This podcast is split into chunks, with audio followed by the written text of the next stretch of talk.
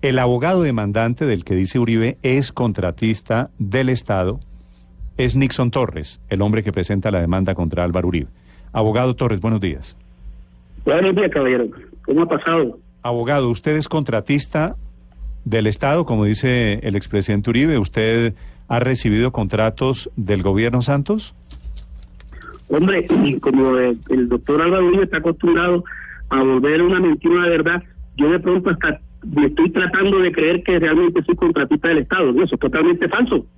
Yo no soy contratista del Estado, ni he sido contratista del Estado Nacional en cabeza del presidente Santos. Eso es una equivocación que, que sucedió eh, en la convocatoria que hicieron por el debate convocado por el Consejo Municipal de Montería. Sí, en el, consejo, en el Consejo de Montería están publicando una información según la cual usted recibió un contrato para ir a hacer pedagogía de paz. ¿Eso es cierto? No, eso es falso. Yo nunca he, que me digan dónde está firmado. Eso, eso es una barbaridad. Que, que se deje de estar teniendo tantas mentiras.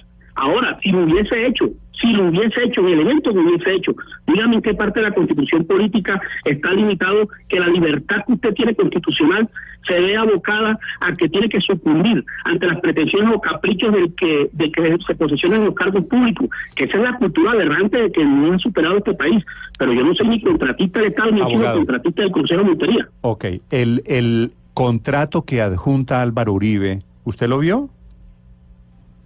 El del Fondo de Vigilancia. Sí, señor, el Fondo de Vigilancia en Bogotá. Ah, sí, eso. Ese sí, ese sí, claro. Mi contratista del Fondo de Vigilancia, contratista, no se parte de la planta personal. ¿Qué quiere, ¿qué quiere decir? ¿Qué quiere decir que usted fue contratista en Bogotá? ¿Esto fue en la época de Petro? Fue la, fue la época del periodo constitucional de Petro como alcalde de Bogotá. ¿Usted es petrista, abogado, solo para entender esto por dónde va? Bueno, mire, eh, primero, yo siempre he estado en desacuerdo con las marquillas porque me parece, y es mi convicción personal, me parece que eso llevaron no, a un campo de concentración usted trabajó, no, pero no es, no, es, no es, una marquilla. Usted trabajó claro, en el es una gobierno... marquilla, porque es que yo no soy de nadie. Yo soy de, de, mi mamá y mi papá que me concibieron el proceso biológico natural. Pero, pero yo no soy políticamente, no de ser de nadie. Políticamente, yo soy un libre pensante, soy un hombre que en el ejercicio del derecho y las fronteras jurídicas del derecho hago bueno. todas mis acciones en este país. O sea, a mí no me pueden decir ahora que soy petrista. Entonces, si, si no fuera Petro, sino Piedad Córdoba, entonces sería pie, piadista, sí. eh, etcétera, etcétera. O sea, Pero es un le- absurdo le da- de limitar el debate y reducirlo a esas marquillas que es, entre otras cosas, es Pero, lo que abogado. ha producido las divisiones y las confrontaciones políticas en este país. Abogado, eh, Uribe adjunta un contrato eh, que tuvo usted en el gobierno de Petro. Perdóneme la insistencia, usted trabajó, eh, es amigo político de Petro. Pues para que, sin vergüenza.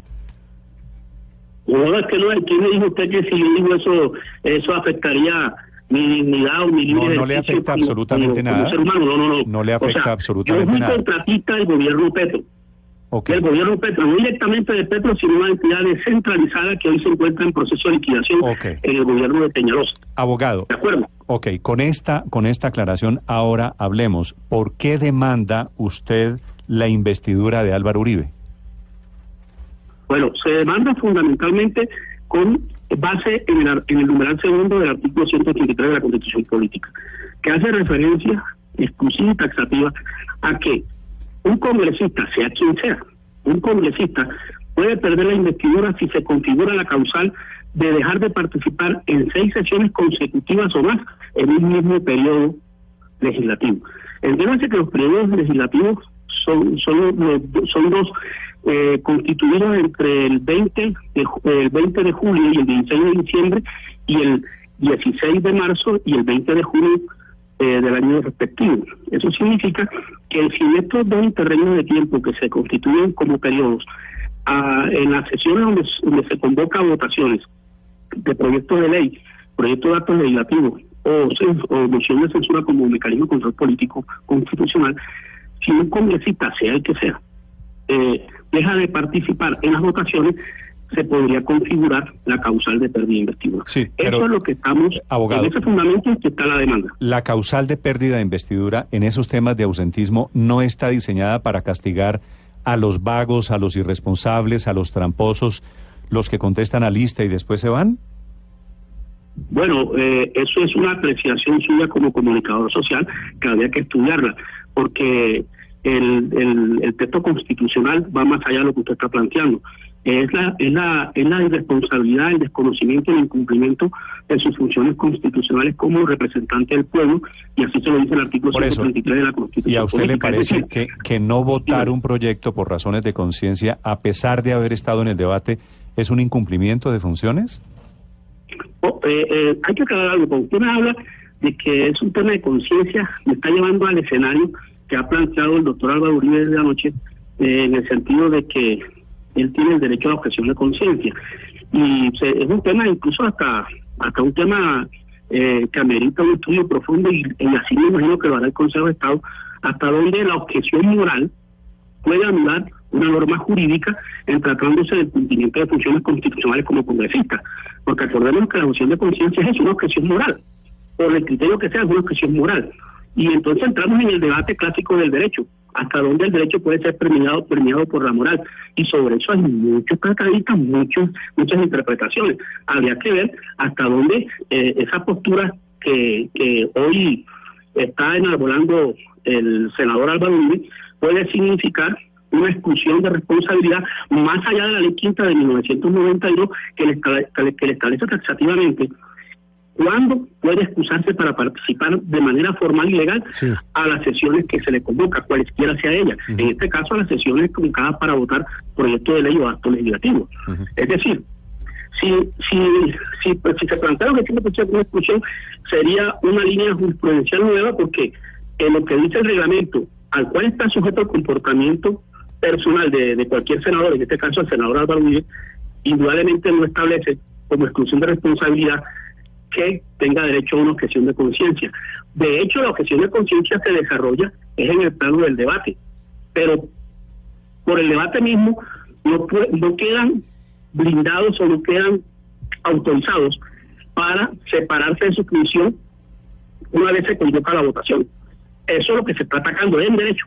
Porque yo no estoy haciendo aquí un ataque político, sino en derecho. Sí, sí, no, no, eso, eso está claro. Usted está invocando pues las normas correspondientes. Pero dice usted que la norma establece que cuando faltan ah, o no votan en seis sesiones o más, ¿usted nos puede dar de manera taxativa y precisa las fechas en las que el expresidente Uribe se ausentó o no, o no ejerció sus funciones? Bueno, eh, el tema es el siguiente. Sobre ese tópico, precisamente estamos esperando la respuesta de la Secretaría General o Técnica del Senado de la República, que incluso tiene que, enviar esa, esa, esas pruebas, tiene que enviarlas al expediente que lo está dirigiendo el magistrado, el magistrado oponente, el doctor eh, eh, Chávez, Chávez García, Milton Chávez García. Y eso habrá que valorarlo. O sea, en las cuentas que, que yo he hecho ah, como ciudadano del montón, pero, ciudadano del montón es que, usted presentó, que, dejó, de votar en más de seis sesiones consecutivas. Usted presentó la demanda, presentó la demanda, el Consejo de Estado la admitió y no adjuntó las pruebas. No, no, vamos a ver, vamos a ver. Yo adjunté las pruebas. Adjunté las pruebas que me exige la ley 1881 del 2018, en el sentido de acreditar la condición de, de padre de la patria. Eso lo, lo. No, por eso, pero, las pruebas son, ¿a qué, sesión, ¿a qué sesiones no fue? Que le pregunta, le pregunta Felipe. En su articulado, en su articulado establece claramente que tengo la facultad de pedir pruebas. Esas pruebas obviamente son las que tienen que ser valoradas para constatar si hubo o no hubo ausentismo a la hora de la votación en esas sesiones de votación de proyecto de ley o proyecto de acto legislativo por parte del senador Álvaro Uribe. En mi cuenta hay más de seis sesiones en el periodo 20 de junio. Pero, pero no sabe las fechas. Ah, ¿Cómo dice? No sabe las fechas. Las, no, no, no sé las fechas, no. Las fechas hay que corroborarlas. En todas las convocatorias que hicieron, ellos se ausentaban como, como bancada. Entiendo. Eh, a la espera de presentar las pruebas, entonces me parece, me parece Felipe que aquí es una historia diferente a la original, ¿no? Que el, Consejo de Estado acepta la demanda, pero todavía no hay, no hay pruebas. Quería preguntarle, doctor Torres, eh, sobre el punto de la Constitución. El artículo dice por la inasistencia a seis reuniones plenarias. Eh, usted está diciendo, es decir, si, si, si, asistieron, lo que no hicieron fue, no, votó. Entonces, digamos que desde ese punto de vista la Constitución no, no cabría lugar a esta demanda. Bueno, eso que usted acaba de mencionar, eso es parte de lo que en su momento tiene que definir el, consejero oponente. Porque en la, en la línea jurisprudencial que ellos han mantenido desde agosto en sentencia de unificación del Consejo de Estado frente a este tema y la última sobre la representante a la Cámara por el Departamento de Caldas, la, el Consejo de Estado hace una depuración académica y conceptual profunda sobre cuáles son las responsabilidades en el desarrollo de lo que se constituye una sesión y habla de los tiempos. Una cosa es la convocatoria a la sesión, otra cosa es cuándo se instala la sesión, otra cosa es cuando se, se desarrollan eh, las etapas de aprobación, discusión, etcétera, y otra cosa diferente es cuando eh, se somete a votación el proyecto, que siendo una responsabilidad del congresista, él tiene que, o ella tiene que eh, estar presente y votar afirmativo o negativamente. Es más, la objeción de conciencia permite que precisamente sobre una postura moral con respecto a la norma jurídica que se está discutiendo, puede fácilmente definir que vota negativamente el proyecto. Se vota en un sentido, o se vota en otro, ha dicho el Consejo de Estado. Y con base en esa argumentación jurídica es que se presenta la, la solicitud de pérdida de investidura.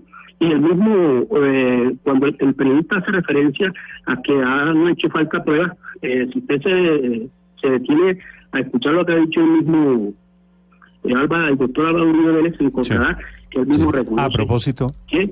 Sí, doctor Torres. El mismo reconoce, o sea, una confesión que él está pidiendo, el mismo reconoce que ha dejado de Quiero, asistir. quiero preguntarle por, por esto, y porque... Su fundamento conceptual es la objeción de conciencia. Sí, es una determinación. Significa Sí. que si hablamos de pruebas, señor periodista, tiene una prueba que usted puede... La objeción de conciencia que aplica para votar, no para no asistir, que, que ahí hay un, No, es un que la- el Consejo de Estado en su jurisprudencial ha manifestado, y está establecido hasta hoy, hasta hoy, Sí. que la votación La demanda- también se considera como asistencia. Doctor No lo Torres, estoy diciendo yo, señor periodista, lo está diciendo Sí. el Consejo de Estado.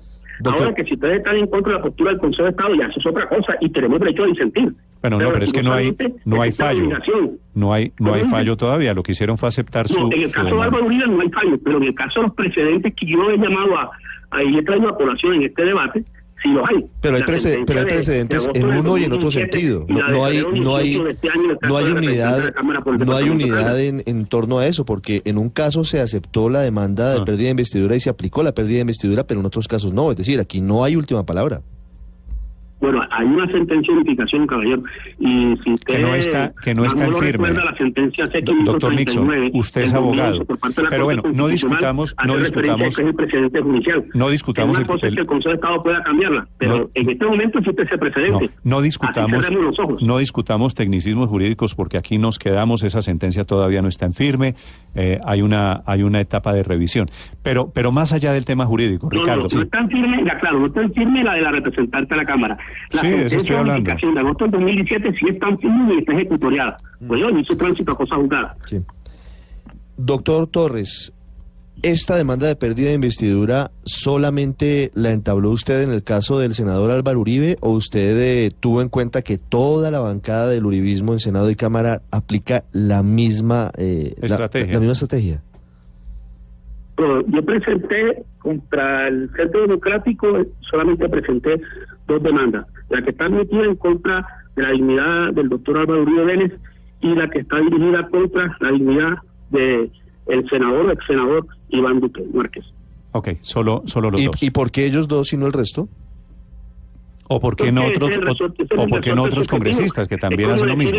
¿Usted por qué pertenece a, a un partido o pertenece al otro? O sea, usted tiene el derecho de, de desarrollarse libremente No, de tiene, forma académica. tiene forma todo el derecho y eso ni más faltaba que yo lo vaya a cuestionar. preguntando si por qué. en. No, yo no le pregunto, O sea, es tiene todo el derecho, pero- mí porque, yo, porque Claro. soy yo quien soy. O sea, soy yo el resultado de mi propia formación y el resultado de una Bueno, sociedad. mejor dicho, Ricardo, que no- no- no se enrede más. Doctor Nixon, gracias. Bueno, a sus órdenes, que Dios los bendiga.